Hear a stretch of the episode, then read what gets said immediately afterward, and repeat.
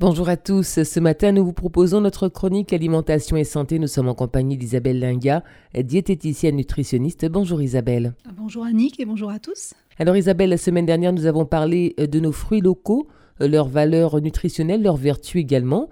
Euh, leur teneur en sucre, en antioxydants et en vitamines entre autres. Et ce matin, nous allons parler des lipides qui sont précisément euh, contenus dans nos fruits locaux. Oui, certains sont riches en graisse. Alors c'est assez rare hein, dans le monde végétal de voir des végétaux riches euh, en lipides, mais ça existe et en particulier en Martinique, on en a certains effectivement, comme l'avocat, la noix de coco, la noix de cajou, le cacao aussi, c'est un fruit qui est gras ou encore les cacahuètes, euh, encore appelées pistaches ou pistaches de terre. Voilà, donc effectivement, ce sont des, euh, des, produits avec lesquels on est susceptible de faire de l'huile. Donc forcément, ils sont gras. Et ils poussent effectivement sur nos terres. Donc ça, c'est super intéressant. En plus, ce sont des lipides euh, très généralement d'excellente qualité nutritionnelle, avec des graisses de type graisse insaturée, donc qui vont être favorables au système cardiovasculaire. Donc nous avons cette grande chance d'en disposer. Alors il faut également se rappeler, hein, si les auditeurs sont assidus euh, à l'écoute de cette rubrique, que les lipides, effectivement, c'est vraiment le nutriment qui est le plus riche en énergie de tous les nutriments. Donc il faut également s'en méfier.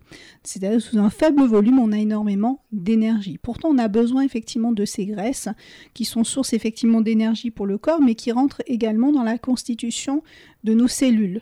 Donc ça, c'est important quand même de ne pas les supprimer et de bien les choisir. Alors ces aliments riches en graisse, effectivement, comme par exemple l'avocat. Alors l'avocat, il est réputé pour euh, être très gras, euh, mais en réalité, il n'en contient que 14%. Ça veut dire que pour 100 grammes d'avocat, alors 100 grammes d'avocat, il faut également euh, peut-être sortir sa balance et peser, ça fait à peu près la moitié d'un tout petit avocat. Donc on a vite fait de manger ça en accompagnement de son repas. Alors 14%, ça veut dire qu'il y a, l'équivalent d'une cuillère et demie à soupe d'huile malgré tout. Donc euh, dans ce cas-là, quand on mange une belle tranche d'avocat, inutile de rajouter de l'huile. Bon, ça dépend, si on le fait une fois de temps en temps et qu'on mange pas trop gras à côté, il n'y aura pas forcément d'impact, mais si ça rentre dans les habitudes au quotidien, euh, ce qui arrive hein, quand on a du, quand c'est la saison de l'avocat, on a forcément toujours une belle tranche, voire euh, la moitié d'un bel avocat dans son assiette. Donc ça peut aller effectivement très vite en apport énergétique. On peut se rassurer en se disant que ce sont de bonnes graisses, mais quand même, ça reste quand même calorique. Alors on est encore beaucoup beaucoup plus riche effectivement en matière grasse, c'est le coco sec avec 66% effectivement de lipides. On fait d'ailleurs la fameuse huile euh, de coco à partir de ce coco sec. La noix de cajou et les cacahuètes ou pistaches également sont très très bien pourvus en matière grasse puisque la moitié de leurs nutriments est composée effectivement de lipides. Ça veut dire que 50% de graisses sont présentes dans la noix de cajou et dans la cacahuète. Vous imaginez que quand vous croquez une cacahuète, il y a 50% de matière grasse. Et ça, on ne le voit pas forcément. Donc ça passe un petit peu à la trappe.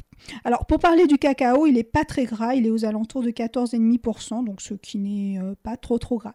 Alors pour les noix, hein, si on veut raisonner aussi en termes de, calories, c'est environ 600 calories pour 100 grammes. 600 calories, c'est l'équivalent presque d'un dîner complet. Donc ça va vite. Quand on a mangé son, cornet de pistache, ben du coup, on a dîné. c'est un petit peu comme ça qu'il faut le voir en termes d'apport énergétique. Et pourtant, on a faim. Et pourtant, on a faim parce qu'en termes de volume, ça fait pas grand-chose, hein, 100 grammes. Ça fait vraiment un petit sachet euh, minuscule de rien du tout.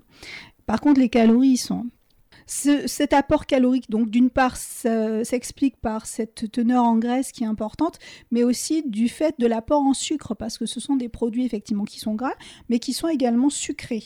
Euh, donc on a 25% de sucre dans les cacahuètes, par exemple. 26% dans les noix de cajou, donc c'est quasiment la même chose, et un peu moins de sucre dans le cacao, 13%, et dans le coco sec, simplement 7% de sucre. Donc le coco sec quand même est moins riche en énergie que euh, les cacahuètes et les noix de cajou. Alors l'autre aussi, l'autre avantage, c'est que ces produits sont très très riches en fibres. Les fibres vont jouer un rôle important sur le transit hein, pour faciliter le transit. Euh, alors à titre d'exemple, le, cacao en contient 30, 30%, euh, donc il est très très riche en fibres le cacao. Bon, c'est pas un produit non plus qu'on mange en grande quantité le cacao. Par contre, le coco sec, oui, on peut le manger en plus grande quantité. On est aux alentours cette fois-ci de 14% de fibres, donc c'est relativement intéressant. Pour les noix de cajou et l'avocat, on est à 4 grammes de fibres pour 100 grammes et pour les cacahuètes, 6%. Donc c'est quand même intéressant pour leur teneur en fibres. Ça, c'est vraiment euh, super. Mais il ne faut pas perdre de vue effectivement la teneur en graisse euh, importante. Alors certains aussi sont riches euh, en protéines. Donc le cacao contient 21% de protéines. Bon, c'est comme l'apport en sucre du cacao, on n'en mange pas énormément du cacao. Hein. Sauf euh, quand on mange effectivement les tablettes de chocolat entières, mais euh, si c'est du chocolat effectivement qui est euh, au lait, on n'aura pas beaucoup non plus de cacao hein, pur. Hein. Il y aura plus d'additifs que de cacao pur. Alors, noix de cajou en contient 15% de protéines et la noix de coco sèche à ce moment-là 8%. Donc on est dans des proportions de protéines relativement plus modestes. Alors certains en contiennent aussi de la vitamine E et la vitamine E est un antioxydant. En fait, euh, la vitamine E se retrouve souvent également dans les produits qui sont gras. Donc là, c'est le cas. On a de la graisse plus de la vitamine E qui est liée euh, à ces graisses-là. Et euh, ça, c'est un véritable trésor, je dirais, nutritionnel, puisque c'est antioxydant. On a certaines noix qui contiennent également un petit peu de calcium. Alors c'est pareil, on aura du mal quand même à couvrir les besoins euh, en calcium rien que par l'apport en noix. Donc il faut quand même compléter euh, par ailleurs. Je mettrai aussi en garde euh, les consommateurs de cacahuètes ou de noix de cajou salées. Donc ça, c'est vraiment les produits industriels salés, puisqu'en fait, c'est un vecteur quand même relativement important de sel. Donc dans ce cas-là, si on veut consommer des noix, il vaut mieux les prendre nature, griller nature sans sel. Ça sera mieux pour la santé.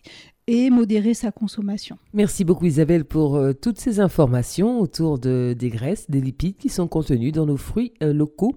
Avant de se quitter, rappelez-nous vos coordonnées pour tous les auditeurs qui souhaiteraient vous joindre. Oui, tout à fait. Alors on peut prendre rendez-vous sur le site internet www.diététicienne-martinique.com ou encore me contacter par téléphone. Donc c'est un portable 06 96 97 34 74. Donc je vous donne rendez-vous la semaine prochaine. Alimentation et santé, c'est fini pour aujourd'hui. Merci de nous avoir suivis. Bonne matinée à tous.